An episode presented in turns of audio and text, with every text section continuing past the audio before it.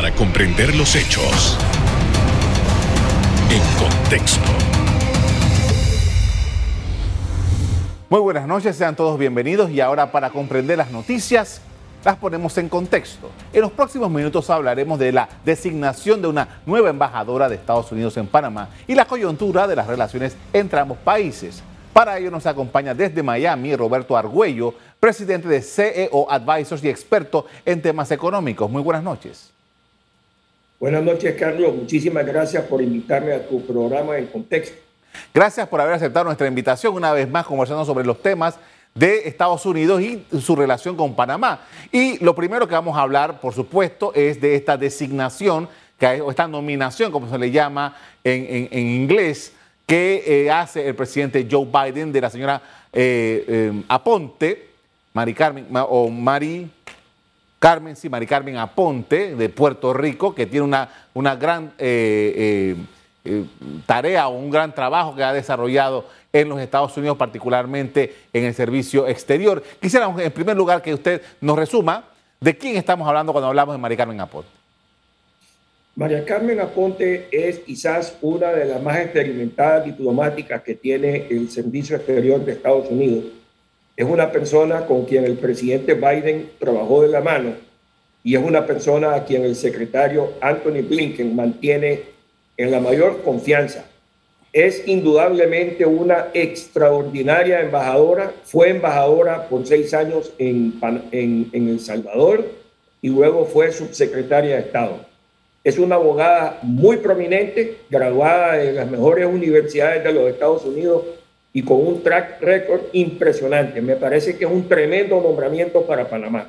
Ahora, ¿qué significa para Panamá el hecho de que el gobierno del presidente Biden haya designado a una señora que es tan próxima a él y al secretario de Estado? Significa muchísimo porque la verdad es de que en veces tú vas a un país y nadie sabe quién es el embajador de Estados Unidos. En este caso, todo el mundo sabe quién es Mari Carmen Aponte debido a que ha tenido un, eh, como te dije anteriormente, un récord extraordinario en la diplomacia de los Estados Unidos. Es una persona muy querida, eh, es una excelente abogada y es una persona también que es muy respetada en el Congreso y en el Senado de Estados Unidos. Eh, usted ha enumerado que ha tenido una, una gran participación en, en, el, en, el, Servicio Exterior de Estados Unidos, pero, particularmente quisiéramos saber su experiencia en América Latina. ¿Qué sabe sobre ella? Fíjate que yo la visité a ella cuando ella era embajadora de Estados Unidos en El Salvador, con, un, con una empresa norteamericana que tenía una situación compleja en El Salvador, y ella lo solucionó y de ahí viene una linda amistad con ella. Y yo le he venido siguiendo porque eh, es de estos embajadores que resuelven. Te recuerdo que los embajadores de que envía a Estados Unidos hacia todos sus países eh, son gente de que tienen, eh, hay, dos tipos de embajadores, el embajador eh, profesional, diplomático de carrera, y luego está el embajador que el presidente pone por compromiso. Bueno, en este caso, ella es una embajadora de carrera y además resulta ser amiga del presidente y amiga del secretario Blinken. ¿Cómo pudiéramos interpretar por qué seleccionar a Mari Carmen Aponte para este cargo en Panamá? Porque Panamá es vital para los Estados Unidos. Aquí en Estados Unidos en estos momentos se está hablando de que la cadena de, para suplir los, eh, los, bienes de Estados Unidos está siendo fuertemente afectada. Y Dios libre que sucediera algo en el, en el canal de Panamá. O sea, eh, Panamá para los Estados Unidos y su seguridad nacional es vital. Lo otro es de que, como tú sabes bien, ha habido un tema de migración y lo cierto es que muchos haitianos y muchos venezolanos están pasando a través del istmo centroamericano, pasan por Panamá. Y este es un tema que para los Estados Unidos es crítico, que hay que ver cómo se tiene la migración. También los Estados Unidos está invertido en Panamá. Hay muchas empresas norteamericanas haciendo negocio en Panamá en fin, Panamá es el aliado estratégico de los Estados Unidos en América. Ahora, para que Mari Carmen Aponde sea efectivamente la embajadora de Estados Unidos en Panamá, tiene que pasar por el Senado. ¿Cuáles son, ¿Cuál es el ambiente que hay en el Senado de Estados Unidos para una, una eventual ratificación de esta diplomática? eh, en el, eh, eh, tiene que ser aceptada por el Comité de Relaciones Exteriores, el cual el chairman, el presidente es el todopoderoso senador de New Jersey, Bob Menéndez, quien tiene un enorme respeto por ella. Y toda la banca demócrata está con ella. Ahora, hay ciertos senadores republicanos de que independientemente de que si ella fue o no fue nombrada, han estado deteniendo los nombramientos de casi todos los embajadores que Joe Biden ha propuesto desde que asumió el poder el 20 de enero. El único embajador en América que ha pasado por el Senado es Ken Salazar, quien fue un ex senador y ahora es el embajador en México. Así es que desde el punto de vista personal, ella no va a tener ningún problema dado a su prestigio y la persona que ha sido ella a lo largo del tiempo en la diplomacia americana. Pero luego en los Estados Unidos se juega mucha política y el senador de Texas eh, ha, estado, Ted Cruz ha estado bloqueando mucho los nombramientos para ver qué le, qué, le saca a Joe Biden. Ahora, eh, eh, justamente como es un tema político y, estas diferencias entre republicanos y demócratas pueden causar, casualmente que algunos algunos eh, embajadores no, no se han ratificado y a, veces se demoran dos y tres años sin, sin que este trámite se surta. ¿Cuáles serían los elementos? ¿Qué tipo de asuntos pudieran emerger en esta discusión para la ratificación de la señora Ponte? Desde el punto de vista de ella personal, ninguno, debido a su prestigio y su larga carrera tan distinguida en el servicio de la diplomacia de los Estados Unidos. Pero en el caso que, por ejemplo, que el senador Ted Cruz se vaya a oponer, como se vaya a oponer no por ella, sino que se vaya a oponer porque eh, se pelea con Biden en cualquier cosa, porque Ted Cruz es un senador que se pelea con su misma sombra. Pero eh, ya eh, la administración Biden entendió eso y en el caso específico del Salvador, un país crítico para los Estados Unidos, que estaban teniendo muchos problemas con el presidente Bukele, eh, al, haber detenido el nombramiento de la embajadora James, este, la mandaron como Charge de Affairs, eh, digamos la encargada de negocio, ¿verdad? Pero con rango de embajador. Así es que es posible que si por X o Y motivo eh, el, senador Cruz descarrile el nombramiento de ella, como lo ha hecho con 20 embajadores más, eh, es posible que ellas la vayan a enviar a Panamá eh, de todas formas, como Charles Affairs, pero con el rango de embajadora. Ahora, ¿cuántos votos necesita Aponte en, en esa Cámara para eh, luego pasar a la ratificación en el Senado, en, en esa comisión, la Comisión de Asuntos Exteriores? necesita el, el, apoyo de todos los senadores demócratas que lo tienen. Así que, pero lo que pasa es de que, que debido a las políticas existentes en el mismo Senado, eh, el Comité de Relaciones Exteriores la puede bloquear por el motivo que sea y no pasar a que ella vaya a votación general, que como tú sabes bien hay 50 senadores demócratas, 50 senadores republicanos y el voto del vicepresidente es el que quiebra en caso que haya un 50-50. Si ella va a la votación ante el Senado de Estados Unidos, va a salir electa con muchísimos votos. Con esto vamos a hacer una primera pausa para comerciales. Al regreso, continuemos hablando de los nuevos episodios de las relaciones entre Estados Unidos y Panamá. Ya volvemos.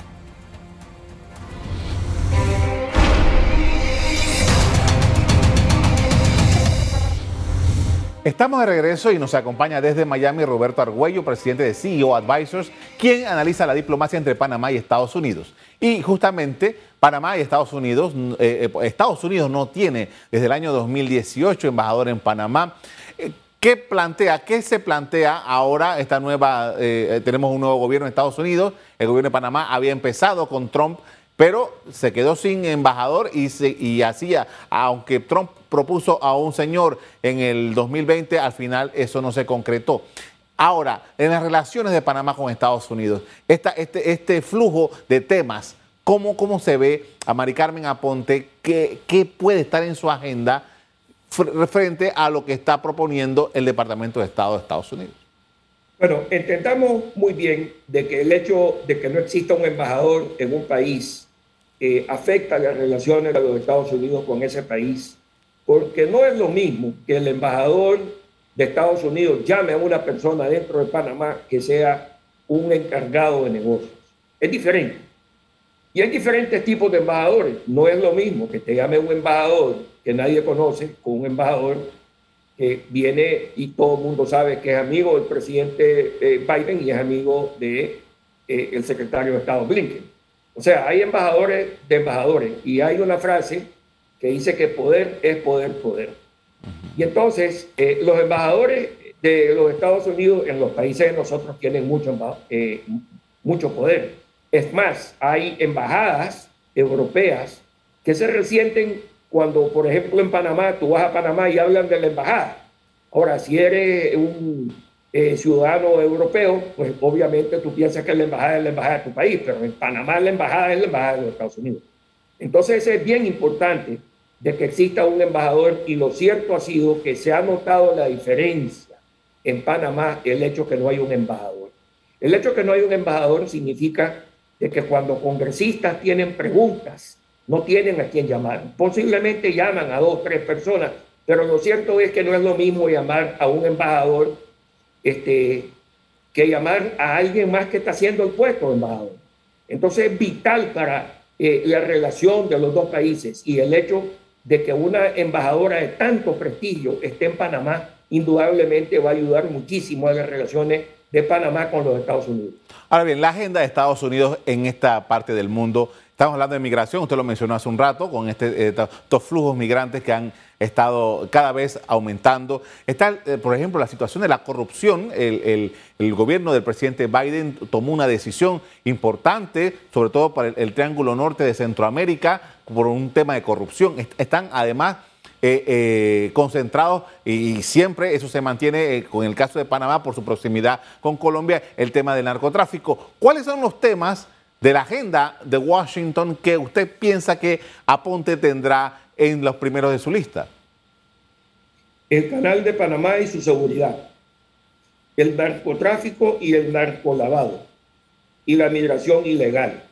El tema de la corrupción, ya que tú lo tocaste, eh, que ha sido algo de que la administración Biden está apuntando muchísimo a Honduras, El Salvador y Guatemala, es debido a que la administración dice de que miles de hondureños, salvadoreños y guatemaltecos están huyendo de sus países debido a que los gobernantes se roban el 30% del Producto Nacional Bruto de cada país.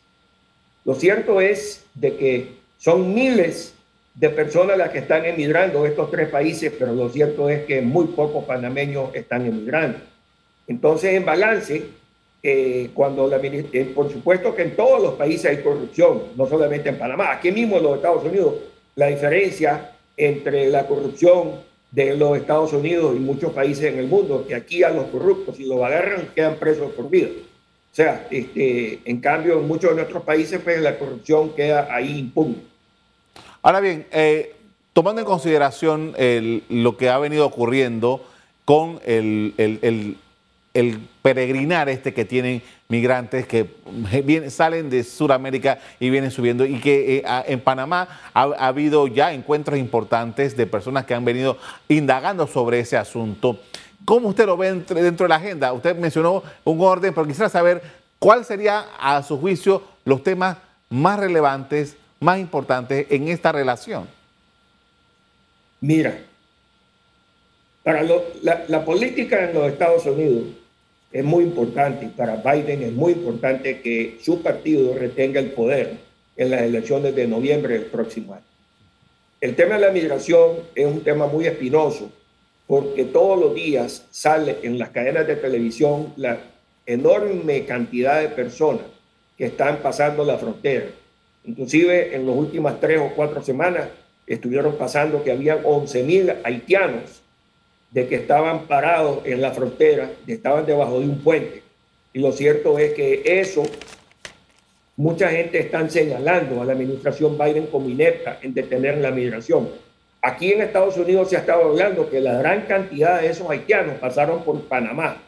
Así que yo me imagino de que el secretario de Homeland Security, eh, que supuestamente hoy y su gente están viendo al presidente Cortizo, ese es un tema que están eh, tratando de ver cómo se evita que esa migración que migra eh, hacia Chile, que migra hacia Perú, que migra hacia Venezuela o a Colombia y después se meten en Panamá, porque si, si van a venir de Sudamérica hacia los Estados Unidos, tienen que pasar por Panamá. Entonces es muy importante ver cómo el gobierno de Panamá logra bloquear esa migración ilegal que está viniendo a Estados Unidos. Ahora, uno de los temas, por ejemplo, el presidente eh, Laurentino Cortizo hace un par de meses tuvo una, unas citas en, Texas buscando inversión. ¿Cómo, ¿Cómo usted ve el panorama de la posible atracción de inversión estadounidense en Panamá? Si tú ves la mayoría de los países de Latinoamérica, eh, Panamá es una ancla de estabilidad, es, generalmente se respetan los derechos de propiedad y los gobiernos, a pesar de todas sus deficiencias, han sido bastante serios. Y en Panamá ha habido democracia y las leyes, por bien o por mal, son mucho mejor, por ejemplo, que las leyes de Nicaragua, que las leyes de Venezuela. Entonces, los inversionistas eh, eh, eh, siguen viendo a Panamá con excelentes ojos. Un problema muy serio que tiene Panamá es que no tiene industria.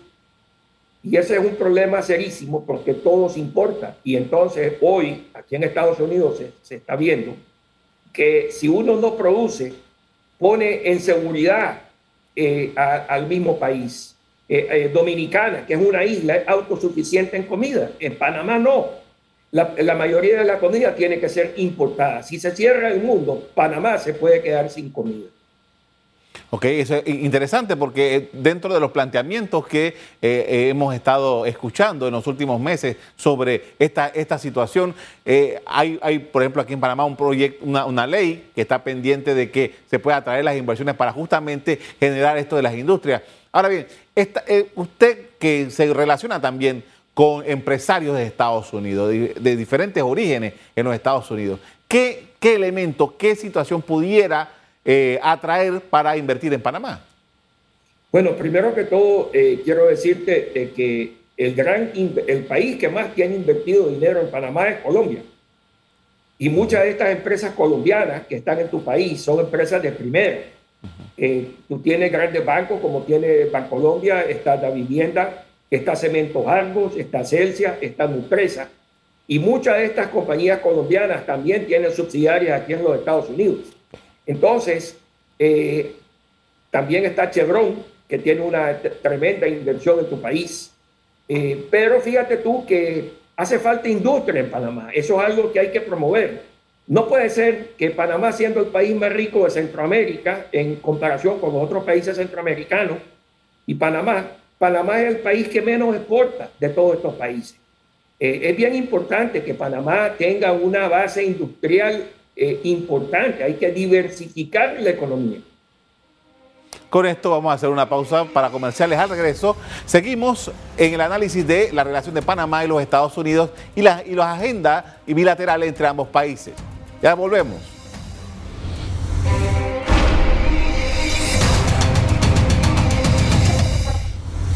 En la parte final estamos de regreso desde Miami con Roberto Argüello, presidente de CEO Advisors y experto en temas económicos, con quien analizamos las relaciones de Panamá y Estados Unidos. Y parte de lo que hace un rato, elaborando rápidamente antes de empezar el programa, saqué unas recientes visitas que hemos tenido de funcionarios de los Estados Unidos a Panamá. En junio está el subsecretario de Asuntos Políticos del Departamento de Estado. En septiembre, el asesor de adjunto de Seguridad Nacional en octubre tuvimos una delegación de congresistas de los Estados Unidos. Ahora estamos en el día de hoy, el subsecretario de Estado de Seguridad Civil para la Democracia y los Derechos Humanos, que también viene de, vino de eh, Haití para estar en Panamá, solamente para citar los que han venido en los últimos meses. Pero desde hace ya casi dos años hemos este, tenido una constante visita de funcionarios de diversos niveles a Panamá, reuniéndose con el propio presidente de la República. ¿Cómo evaluamos eso? ¿Qué interpretación podemos darle a esos encuentros muy seguidos entre dignatarios de los Estados Unidos y del gobierno de Panamá? Eh, yo te voy a decir lo que, pienso en ese sentido. Eh, creo que Panamá tiene la atención y el oído de la administración Biden debido a su importancia. Te voy a decir lo que hace falta. Como tú sabes bien, en los últimos meses de la administración Trump llegó el que es hoy presidente del Banco Interamericano de Desarrollo, junto con el jefe del Consejo de Seguridad Nacional y el presidente del Banco de Fomento de Estados Unidos. Llegaron a ofrecer a Panamá más de uno o dos billones de dólares. Lo cierto es que se firmó un memorándum que a este día no se ha implementado. Y ese memorándum, eh, te, quiero decir que en los Estados Unidos tiene un banco de fomento eh, que antes se llamaba OPIC, muy conocido en Panamá porque prestaba dinero a dinero a largo plazo. Y entonces, este banco de fomento de los Estados Unidos, lo que me han dicho es de que no se ha implementado eh, este apoyo de que el gobierno de Trump eh, le dio al presidente actual y que se mantiene con el presidente Biden, Biden debido a que en Panamá no se han presentado proyectos de grande envergadura donde se requiere de que vengan socios americanos a invertir con socios panameños. Entonces lo que yo veo, Carlos, que lo que tú mencionaste, es que están llegando muchas personas para ver cómo se detiene la migración, eh, cómo se protege el canal, cómo se convierte, se, se, se ataca al narcotráfico, al narcolavado, pero lo cierto es que en la parte económica veo de que hay un campo que se puede mejorar drásticamente. Bien, eh, Estados Unidos ha tenido que, eh, el, gobierno del presidente Biden ha tenido que, debido a la pandemia, trabajar todos estos meses desde que llegó al poder en tratar de resolver la situación compleja que, planteaba la, misma eh, situación de, salud en los Estados Unidos. Y todavía está trabajando para convencer a muchos norteamericanos de que se, eh, se puedan vacunar y puedan pasar lo, peor de la crisis. Estados Unidos está tan concentrado en eso. ¿Qué, ¿Qué, está en la agenda de Estados Unidos para un hemisferio como este? ¿Y cómo trabaja para eh, llevar una agenda porque, pueda, para que pueda lograr las, las, uniones o las alianzas necesarias para su agenda. Carlos, el único dolor que se permite es en la gente. Si a ti te duele tu mano, el que se lo tiene que curar eres tú. En el caso específico de Panamá, con el tema de la economía, a lo único que le duele es a los panameños. Los Estados Unidos tienen la mejor intención de apoyar a Panamá en todo. Eh, cuando te digo en todo, te digo absolutamente en todo y en la parte económica. Pero para eso se necesitan proyectos. Creo que hay numerosos proyectos que el gobierno ha iniciado de que no los termina o, hay otros proyectos que están ahí de que sencillamente no se han iniciado porque falta dinero. A todo esto, eh, Panamá tiene abiertas las puertas con los Estados Unidos, los Estados Unidos puede ayudar. En el caso específico de lo que te mencioné, del Banco de Fomento de Estados Unidos. No solamente estamos hablando de préstamos, estamos hablando de inversión, capital. Hay muchas multilaterales europeas de que han estado invirtiendo en todas partes del mundo, pero no invierten en Panamá porque dicen que Panamá ya es un país rico.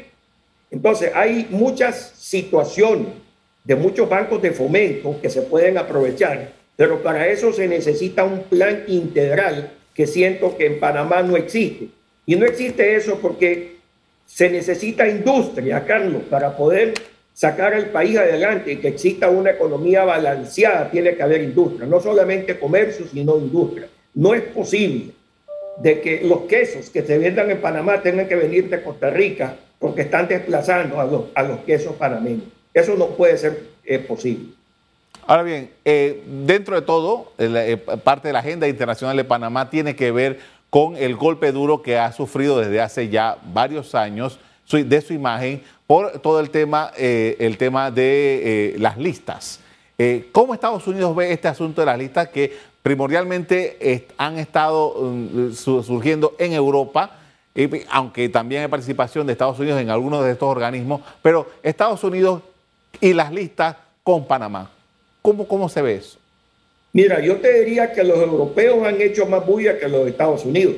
Eh, eh, el paraíso fiscal número uno del mundo es Estados Unidos. Ahí estaban hablando mucha gente eh, en el tema de los Panama Papers y en el tema de los Pandora Papers de que hay compañías panameñas de mucha gente. Lo cierto es que cuando el Banco Mundial y el Banco Interamericano de Desarrollo van a hacer un proyecto le piden a los inversionistas de que tengan una compañía panameña y eso se debe a que hay muchos países que tienen una legislación muy mala en sus países con respecto a la propiedad privada. Así es que eh, yo creo que hay que hacer un poco de mejor trabajo y en eso te quiero decir que yo he estado analizando, la, la, verdad es de que con este tema de los Pandora Papers me dio una tristeza ver de que hablan aquí de que fue un leak de papeles, que sacaron dos millones de papeles de Panamá, que sacaron ocho millones de papeles de otro lado, que fue gente que sencillamente eh, hackearon. Lo cierto es que no es un hackeo, es un robo de papeles. Y entonces esas son cosas que no son correctas, pues, ¿verdad? Este, pero yo te diría que en balance, el tema de las listas negras eh, en los Estados Unidos ha asimilado eso eh, para los Estados Unidos es vital que el canal de Panamá eh, eh, salga adelante, que Panamá tenga estabilidad, que en Panamá no vaya a haber un gobierno como lo que está sucediendo en el Perú, otro como en el caso específico de Chile, que en estos momentos tenemos un buen presidente, pero de pronto tenemos un Congreso que no se sabe para qué lado va a tirar. Si va a tirar hacia el lado de Venezuela o qué. La estabilidad política del país es esencial, Carlos. Ahora, finalmente, eh, el proceso de la señora Mari Carmen Aponte, ¿cuándo empieza? Comienza de inmediato. Eh, yo he estado en comunicación con ella. Tú sabes bien que en el momento que alguien es nominado para ser embajador de Estados Unidos en un país, tiene que mantener silencio radial. Como te decía, ella tiene muchísimos amigos en, en Washington eh, de que la están apoyando. Yo no veo absolutamente ningún problema de que ella eh, sea seleccionada por el Comité de Relaciones Exteriores del, del, Senado y vaya a votación y que pase aplastantemente. Lo único que te decía es que hay temas políticos donde el senador Ted Cruz claro. está deteniendo la nominación de más de 20 embajadores de Estados Unidos. Con esto le agradezco por habernos acompañado, muy, muy amable. Gracias, Carlos. El viernes pasado, el presidente Joe Biden nominó a Mari Carmen Aponte para embajadora ante Panamá y ahora debe iniciarse ese proceso de ratificación ante el Senado. En abril de 2020, el presidente Donald Trump había nominado a Eric Bethel para esa posición, pero ese proceso nunca se cumplió. Hasta aquí el programa de hoy. A ustedes les doy las gracias por acompañarnos y me despido invitándolos a que continúen disfrutando de nuestra programación. Buenas noches.